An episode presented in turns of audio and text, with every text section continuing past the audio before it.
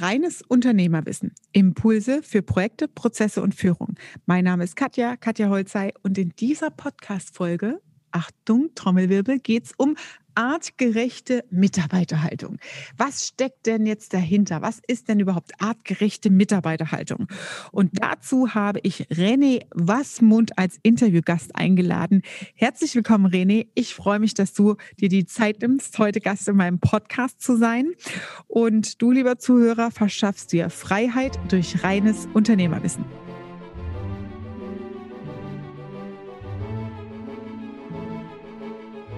Also herzlich willkommen, René. Wie kommst du denn auf artgerechte Mitarbeiterhaltung? Was ist denn da dein Thema? Erzähl doch mal kurz was zu dir, stell dich kurz vor, wer du bist, was du machst ähm, und wie es dann zu diesem Titel kam. Ja, hallo Katja, hallo liebe Zuhörer. Danke für die Einladung, Katja. Mich sehr gefreut und ähm, bei dir heute im Podcast mal vorbeischauen zu dürfen. Ja, was hast du schon gesagt? Mein Name ist René Wassmund. Ich bin Coach für Teamentwicklung und Kommunikationstrainer und äh, beschäftige mich seit, seit langer Zeit mit, mit der Zusammenarbeit von Menschen. Das ist meine Leidenschaft. Ich glaube daran, dass äh, in jedem Menschen alles steckt, um Beruf und äh, Erfüllung zu verbinden. Und was liegt näher, als dann auch in den Unternehmen genau danach danach zu schauen. Artgerechte Mitarbeiterhaltung, das ist natürlich eine Überspitzung an mhm. der einen oder anderen Stelle, weil wir alle mehr oder weniger wissen, ähm, wie es in Unternehmen, ganz gleich ob im Mittelstand oder ob in, größ in, oder in größeren Unternehmen auch läuft. Und äh, ja, hinter den, hinter den Kulissen kracht es öfter, als man, als man glauben mag. Mhm. Das ist für den einen vielleicht schlimmer, für den anderen nicht so schlimm, aber als Coach geht es immer wieder darum, den äh, Mitarbeitern und den Vorgesetzten Perspektiven aufzuzeigen, äh, wie das beste gemeinsame Ergebnis zu erzielen ist und wie man sich jeden Tag in der besten Version begegnen kann. Mhm. Und äh, genau, damit habe ich mich beschäftigt und das, das, ist jetzt typisch René. Ich kenne den René schon ein paar Tage. Ah, ja, und ja, ich äh, muss jetzt noch mal hier was aus der, aus der Reserve kitzeln. das möchte ich euch nicht vorenthalten, weil das ist so herrlich an dieser Geschichte von René. Er sagte so lapidar, Coach und ja, Zusammenarbeit mit Menschen ist so wichtig. Warum ist es denn so wichtig? Der René hat nämlich eine ganz spezielle Historie. Der kommt nämlich aus der Kripo. Ja, das heißt, er hat da in, äh, sag ich mal, mit Grenzen, äh, menschlichen Grenzen zu tun gehabt und Fälle zu tun gehabt, wo er natürlich innerhalb der Polizei auch ähm, da schon als Coach tätig ähm, ist und war und äh, da auch immer wieder gefragt wird, um diese Sachen aufzufangen. Und da gibt es natürlich, gerade wenn du in der Kripo unterwegs bist, äh, Fälle, die man manchmal auch in der Zeitung liest oder im Tatort vielleicht auch sieht als Verfilmung. Ähm, ich möchte jetzt hier nicht über äh, Leichen sprechen und solche Sachen, aber da kommt man natürlich in einen Grenzbereich, wo die Belastungssituation schon richtig hart ist. Und deswegen äh, möchte ich an der Stelle wirklich nochmal darauf hinweisen, an deine krasse Profession, ja, weil das sind Dinge, dafür braucht man qualifizierte Ausbildung, Zertifizierungen als Coach, um da auch wirklich gute Ergebnisse zu bringen, René. Das hast du jetzt so ganz dezent unter den Tisch fallen lassen. Magst du vielleicht mal ein Beispiel da erzählen, wie das ist, da Zusammenarbeit mit Menschen hattest du gerade so als Überschrift, ähm, was, dich, was da dein Trigger ist, zu helfen an der Stelle als Coach? Ja, das ist in der Tat ein sehr, sehr spannendes Feld. Ich habe in, äh, in, in meiner Zeit, die haben über ähm, 5500 Ermittlungsverfahren auch geführt. 5500 Ermittlungsverfahren? Genau, also sowohl ähm, in der ersten Zeit sehr, sehr viel auch in der ganz schweren Kriminalität und das genau wie du sagst, Katja. Ähm, Kriege ich schon Gänsehaut von der Vorstellung allein. Oh Gott, oh Gott. Ich habe es mal, mal nachgezählt. In diesem ähm, Verfahren hatte ich zu mehr als 12.500 Menschen Kontakt. Und äh, ich habe in den in, in, in, ganz jungen Jahren schon die Erfahrung gemacht, im Bereich der absoluten Schwerkriminalität ähm, zu arbeiten. Ich kriege richtig Gänsehaut, René, weißt du das? Weil das sind so Themen, die in meiner Welt ja nicht existieren. Ich blende das ja alles aus. Und wenn ich das dann so höre, dass man ne, da mit jungen Jahren freiwillig sich in die Berufung da reinbegibt, damit auseinanderzusetzen, krass, wie, wird, wie, wie passiert sowas? Wie kommt man dazu? Ja, wie die, wie die Jungfrau zum Kinde praktisch. Also es war sehr, sehr spannend. Ich habe äh, einen Teil meiner, meiner Ausbildung, einen nicht unerheblichen Teil mit äh, von jemandem gelernt, der lange Jahre auch verdeckt gearbeitet hat. Das war sehr, sehr spannend. Mhm. Und ähm, ja, das hat mich natürlich interessiert, äh, dieser Bereich. Und, Verdeckte ähm, Ermittlungen. Mhm. Genau, das und das, das, also das war sehr spannend, das ist weit ab von dem, was man üblicherweise macht. Und ähm, es gibt die ein oder andere ähm, Abteilung, sage ich mal, auch in Landeskriminalämtern, die sich eben mit sehr, sehr schweren Straftaten beschäftigen, ähm, wo es, wo dann ein paar andere Fähigkeiten gefragt sind als auf einer normalen Dienststelle. Ähm, und ähm, das hat mich interessiert, mich auch dahin zu entwickeln. Ich habe dann äh, einige Spezialausbildungen beim BKA bekommen, mhm. äh, um das, was ich da zu tun hatte. Das war viel im Falschgeldbereich. Ähm, dann auch adäquat machen zu können mit einem guten Ermittlungsergebnis. Und ja, ähm, die wichtigste Fähigkeit, die schon damals gefragt war, das war hinschauen, zuhören und beobachten. Mhm. Ähm, um einfach ja, zu schauen, wo, wo geht die Reise hin in der einen oder anderen Situation? Geht es mir da noch gut oder nicht? Mhm. Und ähm, klar, und die, die, mich hat das schon immer fasziniert, äh, mit welchem Motiv Menschen in Handlungen gehen. Mhm. Und es gibt für alles, was passiert auf diesem Planeten, gute Gründe und äh, aber unterschiedliche Handlungsoptionen, die Menschen mhm. haben. Und ähm, nachdem ich also ganz, ganz lange mich damit beschäftigt habe, kommt natürlich auch irgendwann die Frage, ähm, kann ich mit dem, was ich weiß und was ich gelernt habe, ähm, wirklich nur den Auftrag erledigen, äh, nach hinten gerichtet Dinge aufzuklären oder gibt es da vielleicht die Option und das, das kam dann aus meinem Herzen, ähm, Menschen auch bei ihrer Entwicklung nach vorne behilflich zu sein, also da anzusetzen, ähm, wo es zielführend ist. Krass. Also wirklich zielführend fürs Leben ist. Und Jetzt kriege ich schon wieder Gänsehaut, ja, weil wenn man das nochmal, ich habe so ein paar Stichworte gerade mitgeschrieben, nochmal wiederholt, was du gerade gesagt hast mit welchem Motiv gehe ich in eine Handlung als Mensch. Ja? Das heißt, du hast gerade gesagt, es gibt viele, viele Motive und damit auch immer wieder psychologisch wahrscheinlich ein gewisses Verständnis oder Zusammenhang, warum solche Fälle auch passieren, ne? gerade Kriminalsachen.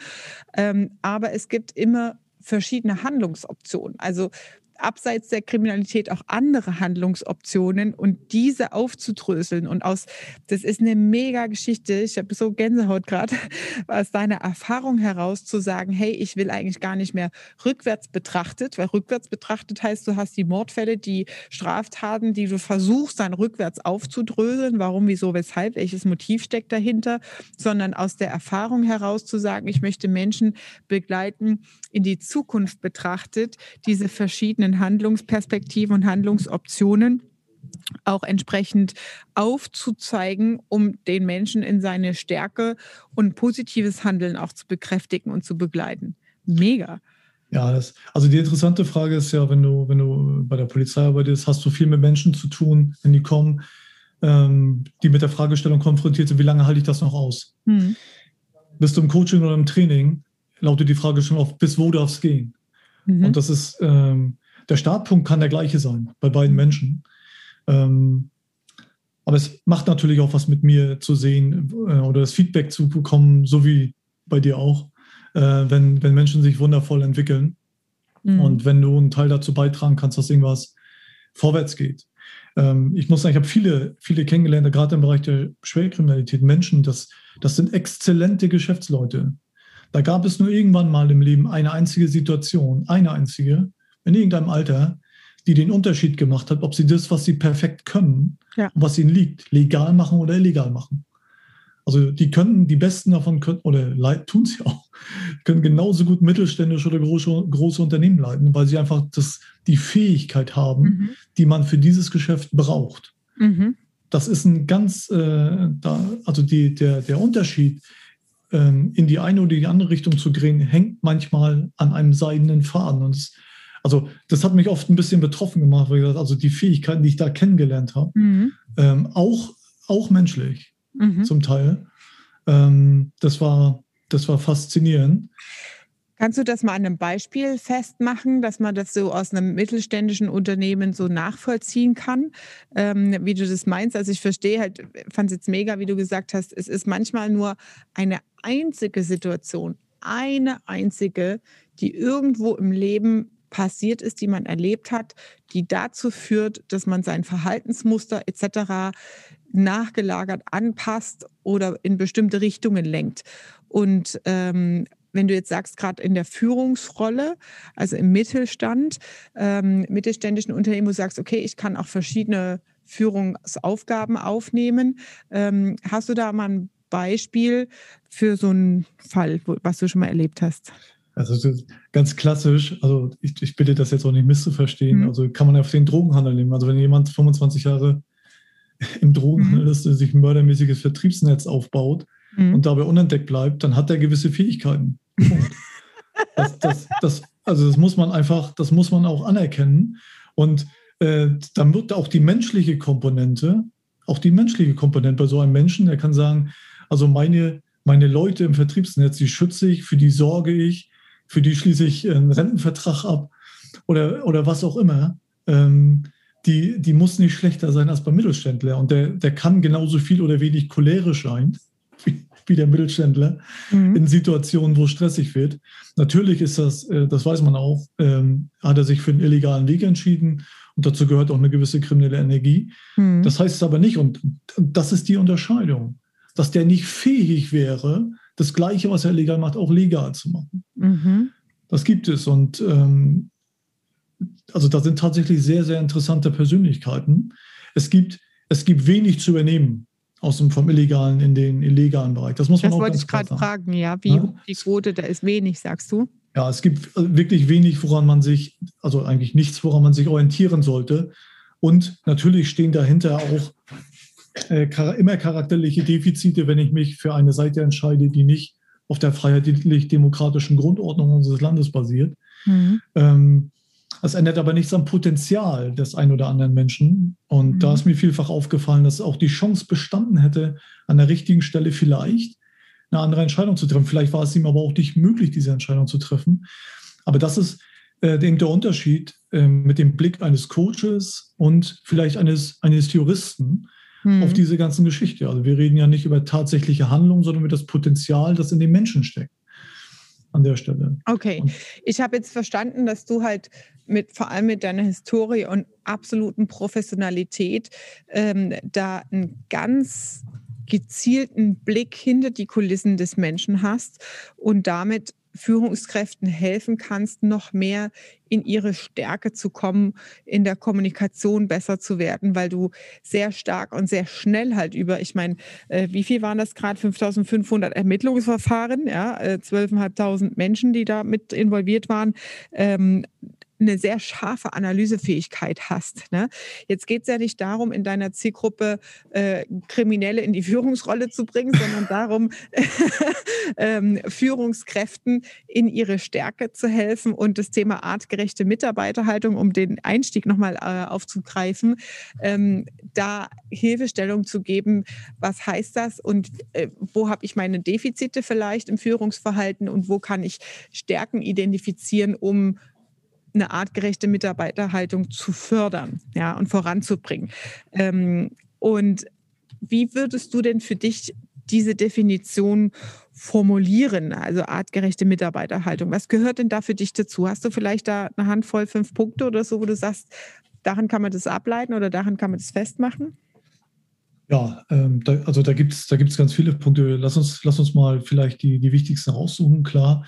Also die, der wichtigste Punkt dabei ist die Erkenntnis, dass alle Veränderungen und alle Entwicklung in dir selbst beginnt. Für von Führungskräften. Nichts, was du tun willst, hat seinen Anfang im Außen. Mhm. Das heißt, wenn du Mitarbeiterführung gestalten willst, musst du genau das leben, was du dort bei deinen Mitarbeitern sehen möchtest. Mhm. Das heißt, dein großes Warum du führst, muss klar sein, das muss dir klar sein, weil deine Mitarbeiter folgen dir nicht für, da, dafür, was du machst und wie du es machst, mhm. sondern sie fühlen dein Warum. Und das muss klar sein. Also was deine tiefste Motivation ist, das zu tun, was du tust, das fühlen deine Mitarbeiter. Und wenn, wenn du da kongruent bist, wenn das stimmt, in deiner Außendarstellung und bei dir innen klar ist, dann hast du die, die, die erste große Hürde genommen, dass Menschen dir überhaupt erstmal folgen. Warum ist das so? Mhm. Evolutionsbiologisch sind wir Skeptiker. Also wir schauen uns auch nachts mal um, ob da nicht doch der Löwe hinterm Baum steht, der uns aufessen will. Mhm. Das machen wir. Und wenn Mitarbeiter, also früher waren die Menschen sich dann, wenn das Vertrauen nicht 100% da war, schlicht und ergreifend ihres Lebens nicht mehr sicher. Mhm. In Deutschland ist die Wahrscheinlichkeit, dass du vom Löwen gegessen wirst, wenn du deinem Chef nicht traust, nicht so groß im Moment. Ja. Aber, aber der Reflex ist der gleiche. Mhm. Wenn die dir nicht trauen, also wenn sie dir nicht trauen können, weil sie fühlen, da ist was inkongruent, dann fürchten sie de facto um, um ihr Leben und, und gehen nicht mit, jeweils nicht 100 Prozent. Und das mindert dein Ergebnis, das mindert dein Gewinn und das kostet dich Zeit als Führungskraft. Deswegen ist dieser Punkt, dein großes Warum muss stimmen, so wichtig und die Tatsache, dass Veränderung in dir selbst beginnt. Mhm. Ich erlebe das immer in Veränderungsprozessen, wenn es um Prozessoptimierung geht. Und dahinter steckt ja am Ende immer eine Performance-Steigerung. Ja? Das heißt, äh, mehr Performance und Leistung aus der Organisation rauszuholen, ähm, die auch monetär messbar ist. Aber natürlich schwingt da auch der Change-Prozess, also Veränderungsprozess bei Mitarbeitern und in, auf der zwischenmenschlichen Ebene mit. Ne? Deswegen sage ich immer, es ist so wichtig, die Mitarbeiter von Anfang an mit ins Boot zu holen bei diesem Thema. Ähm, und du hast jetzt gesagt, Misstrauen ist da so ein, so ein Reflex. Und ich erlebe das immer wieder bei Unternehmen und Kulturen, die schon mehrere Jahre bestehen. Also ich sage jetzt mal länger als zehn. Ja? Ähm, weil länger als zehn heißt, dass die Kultur auch die Führungskultur, sei es vom Vorgänger, wenn du eine Firma übernimmst, als auch von dir selbst, sehr stark geprägt ist und sich automatisch weiter vererbt von Mitarbeiter zu Mitarbeiter, ohne dass du es vielleicht in deinem Bewusstsein hast. Und wenn du jetzt sagst, Thema artgerechte Mitarbeiterhaltung heißt, ähm, einmal Erkenntnis davon zu gelangen, ähm, bei der Veränderung bei dir im eigenen Mindset als Unternehmer anzufangen, dann gibt es meistens so Ereignisse, wo man dann als Chef anfängt, sein Leben in Frage zu stellen und dann selbst für sich erstmal in den Change-Prozess kommt und dann feststellt, so, ups, wenn man genug Reflexionsfähigkeit mitbringt, ja, da fängt ein bisschen was auch bei mir an. Das habe ich früher falsch gemacht. Was sind denn da so deine eins, zwei Top-Tipps, wo du sagst, wie schaffe ich es denn aus einer Altlast von über zehn Jahren Kultur in einen Wandel zu kommen? Und wie viel Zeit kostet das, da eine Veränderung zu spüren? Also zunächst mal ähm, geht es, glaube ich, in der Tat darum, also wenn ich, wenn ich, wenn ich etwas verändern, was wandeln möchte, ist der erste Schritt immer die Fähigkeit zu erlangen, sich selbst und sein Handeln zu reflektieren und kritisch zu hinterfragen. Mhm. So oft wie möglich und das zu einer Routine zu machen. Ich erlebe es oft, dass man mit guten Vorsätzen einen Workshop macht, ein Seminar macht, Pläne aufstellt, die aber nach ein, zwei, drei, vier, fünf, sechs Wochen wieder verflachen, weil mhm. das, was da besprochen wird, schlicht nicht konsequent gelebt wird. Mhm. Vergleichsweise im Sport bedeutet das, äh, du machst einen Plan, du gehst motiviert rein, fängst, du fängst gar nicht erst an, Spiele zu gewinnen, ne? weil du das mhm. nicht umsetzt und am Ende das Ergebnis, du erreichst keine ähm, zählbaren Ergebnisse damit. Mhm. Wenn nicht konsequent an ein, an und derselben Sache gearbeitet wird. Der, also der erste Punkt, die Fähigkeit zur Reflexion. Mhm. Wie erreichst du das? Das ist die Frage, die sich anschließt. Du brauchst einen geschützten Rahmen, indem du anfangen kannst, anders zu denken als bisher. Mhm. Das ist wie bei, wir alle als Menschen haben blinde Flecken oder mhm. sagen wir es einfach, das kennt jeder, den toten Winkel. Mhm. Also in deinem eigenen Saft wirst du es nicht hinkriegen. Wer glaubt, in der zehnjährigen Struktur sich zusammenzusetzen und den eigenen Saft reflektieren zu können, ja. der wird damit an Grenzen stoßen. Das geht nicht. Dafür brauchst du Unterstützung von, von außen. außen. Mhm. Ganz gleich der wie du. Fremdblick halt, ne? Das ist der Fremdblick. Und das ist der Impuls, den es braucht, um Dinge einfach mal anzuschieben und aufzubrechen. Mhm. Weil du wirst in deiner Komfortzone bleiben. Wenn alle sich kennen und setzen sich dahin, dann tust du dir einfach nicht mehr weh. Das machst du nicht. Das ist auch der Grund, warum im Hochleistungssport Trainerwechsel auf deiner Tagesordnung sind. Mhm. Alle sagen zwar, also natürlich sind Halbwertzeiten von einem Jahr indiskutabel aus meiner Sicht, aber über, über ein Jahrzehnt oder noch länger eine Mannschaft auf Top-Niveau zu halten, das gelingt den wenigsten. Da ist dann einfach der neue Besen auch mal gefragt an der einen oder anderen Stelle. Mhm. Der neue also, Beten, der kehrt, der Spruch, ne? Äh, neue genau. Beten kehren gut, ja. Mhm. Genau, das ist wichtig. Äh, das ist das, was ganz oben steht. Also die mhm. Erkenntnis, wir wollen was tun und holen uns da dafür Leute, die etwas davon verstehen, wie das funktioniert, prüfen dann das Vertrauensverhältnis, ob es da mal möglich ist und gehen das dann auch aktiv an. Ja. Also ähm, um die letzte Frage noch zu beantworten, die, äh, also ich habe notiert Fähigkeiten zur Reflexion, klar geschützter Rahmen, blinder Flecken im Zusammenhang mit Trainerwechsel, dass man sich von außen jemanden holt, der einen selbst auch spiegelt in der Unternehmenskultur, auch als Team. Und der dritte Punkt würde ich gerne einleiten und das mit dir mal austauschen, was deine Erfahrungswerte sind.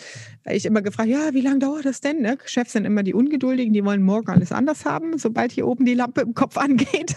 Ähm, meine Erfahrung ist da bei solchen Change-Prozessen, wo es halt auch um eine kulturelle Veränderung geht. Also von, gerade wenn wir jetzt mal über Prozessoptimierung in dem Zusammenhang aus einer, naja, du hast halt so viele Stellen Mitarbeiter geduldet, ja, die im Schnarchnasenmodus so unterwegs sind oder akzeptiert, weil du auch selbst keine andere Lösung oder Alternative gefunden hast.